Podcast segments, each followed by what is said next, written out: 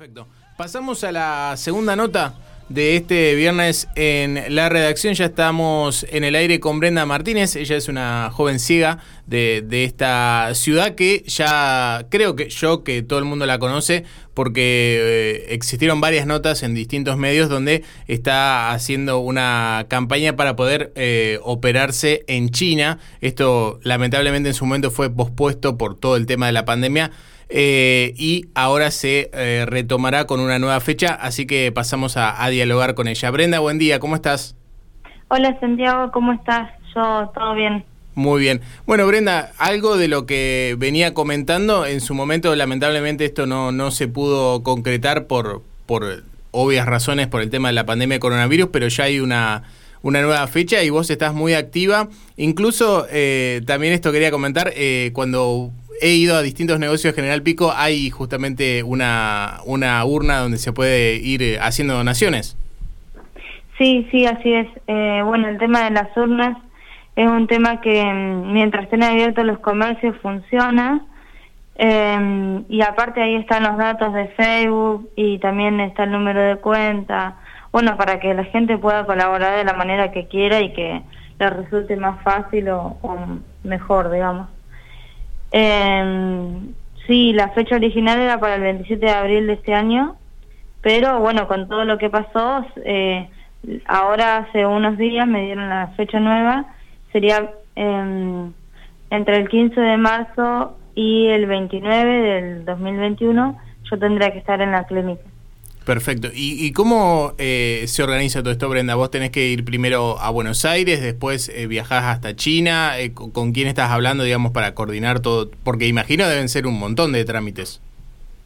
Sí, eh, bueno, los pasaportes ya los tenemos, eh, que bueno, ese es un trámite que se puede hacer acá y ya los tenía incluso antes de la pandemia. Y bueno, cuando se arregle un poco todo esto, eh, hay que empezar con el tema de las visas y, y de los pasajes. Eh, Pero sí, obviamente en primera instancia tendríamos que viajar a Buenos Aires y bueno, y ahí ver el recorrido que, que más convenga, que por ahí tenga menos horas de espera entre los aeropuertos y hay que ver las escalas también, todo. Eh, Brenda, buenos días. Matías Soporto te saluda.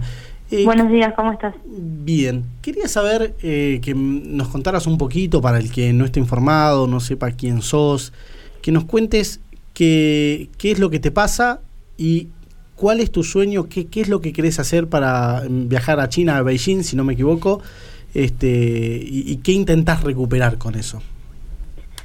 Mira, en realidad, eh, bueno, soy estudiante de Ciencia de la Educación, eh, acá en la Facu de Humanas, en, hago eso en, entre otras cosas, eh, y en realidad siempre traté de, y, así me, me, enseñaron, ¿no? Mi familia, el colegio, las distintas personas con las que me cruzo, los amigos también, la gente de la iglesia, a como tener una vida lo más, o sea, normal, lo más normal posible.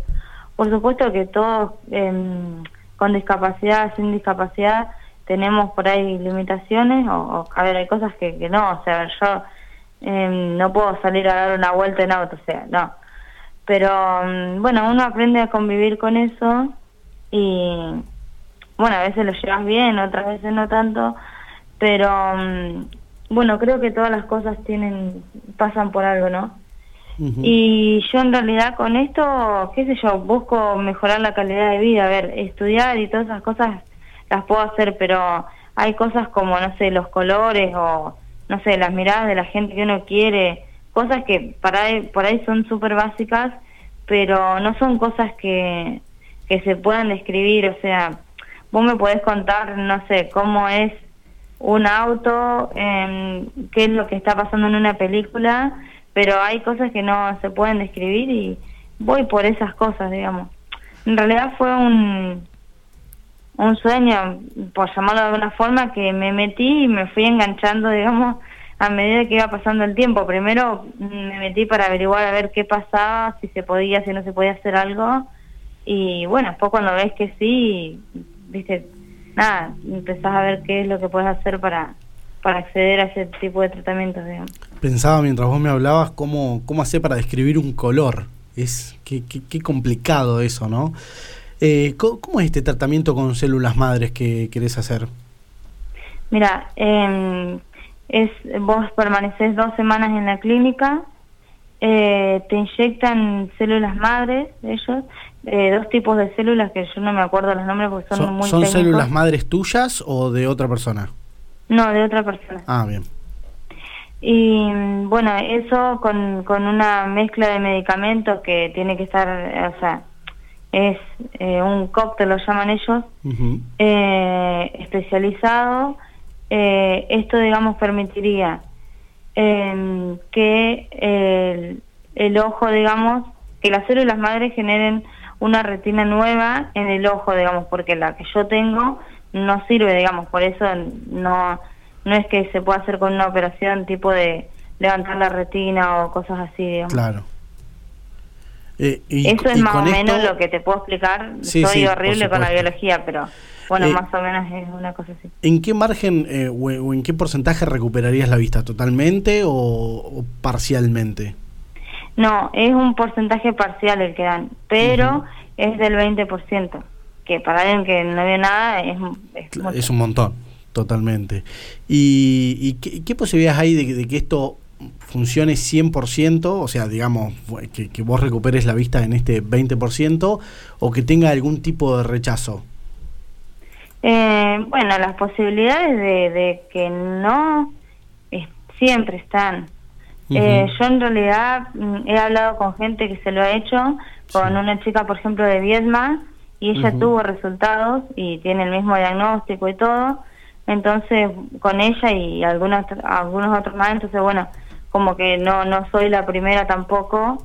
Eh, pero bueno, nada, sobre todo confío en, en que esto es eh, es voluntad de Dios y bueno, si, si te han dado muchas cosas eh, para, para poder llegar hasta acá y, nada es casualidad, entonces bueno, em, eh, nada, es co- confiar en, en Dios y en los médicos que em, que te van a tratar y prepararse para cualquier posibilidad, ¿no? Sí.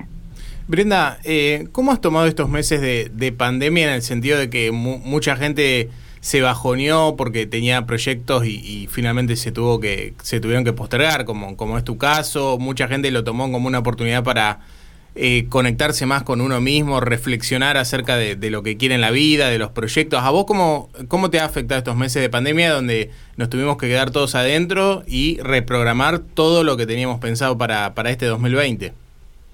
Sí, así es. Yo creo que todos en algún punto nos tocó.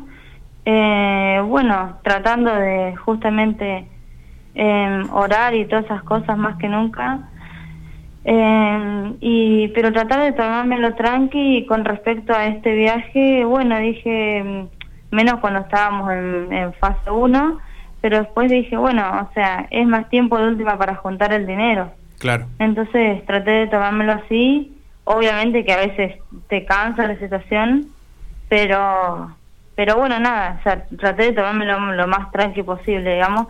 Y nada, como gracias a Dios no, no es un- una enfermedad, digamos, esto. O sea, yo Claro. puedo esperar hasta que se normalicen las condiciones. Hay gente que no, sí. entonces, bueno. Disculpame, justo te, te interrumpí. ¿Cómo vas, No, no hay problema. ¿Cómo vas con el tema de la recaudación del dinero? ¿Qué porcentaje eh, tenés eh, recaudado? ¿Cómo, ¿Cómo va todo ese? ¿Va funcionando todas las, las colectas? ¿Cómo va ese tema? La verdad que la gente mm, desde el principio de esto res- respondió muy bien. Yo en realidad, bueno, había puesto en venta las casas, eh, se vendió una, entonces bueno, con eso y más lo que lo que hemos juntado con las distintas actividades, tenemos más de la mitad del dinero.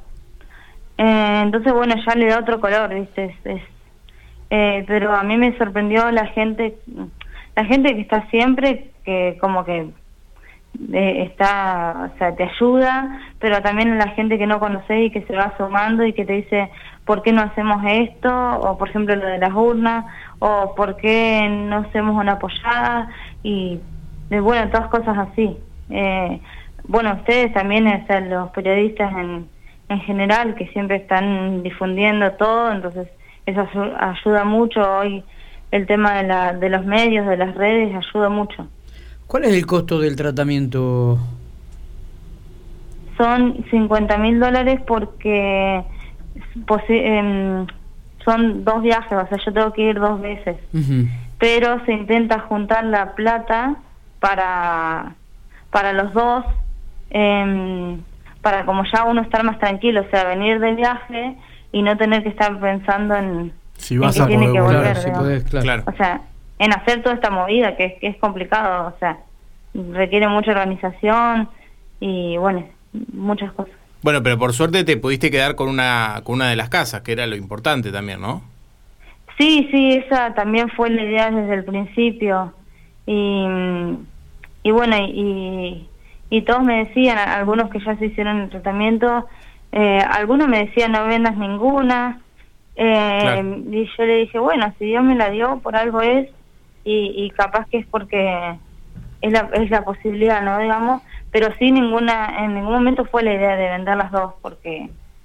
No, sí, sí, porque además eh, uno siempre, quiere tener lo suyo, obviamente es algo eh, fundamental. Brenda, eh, te agradecemos muchísimo por el tiempo, lo vamos a seguir difundiendo. Si querés contanos la, la próxima actividad que tenés pensada, que es para el 20 de noviembre, queda un poquito menos de un mes.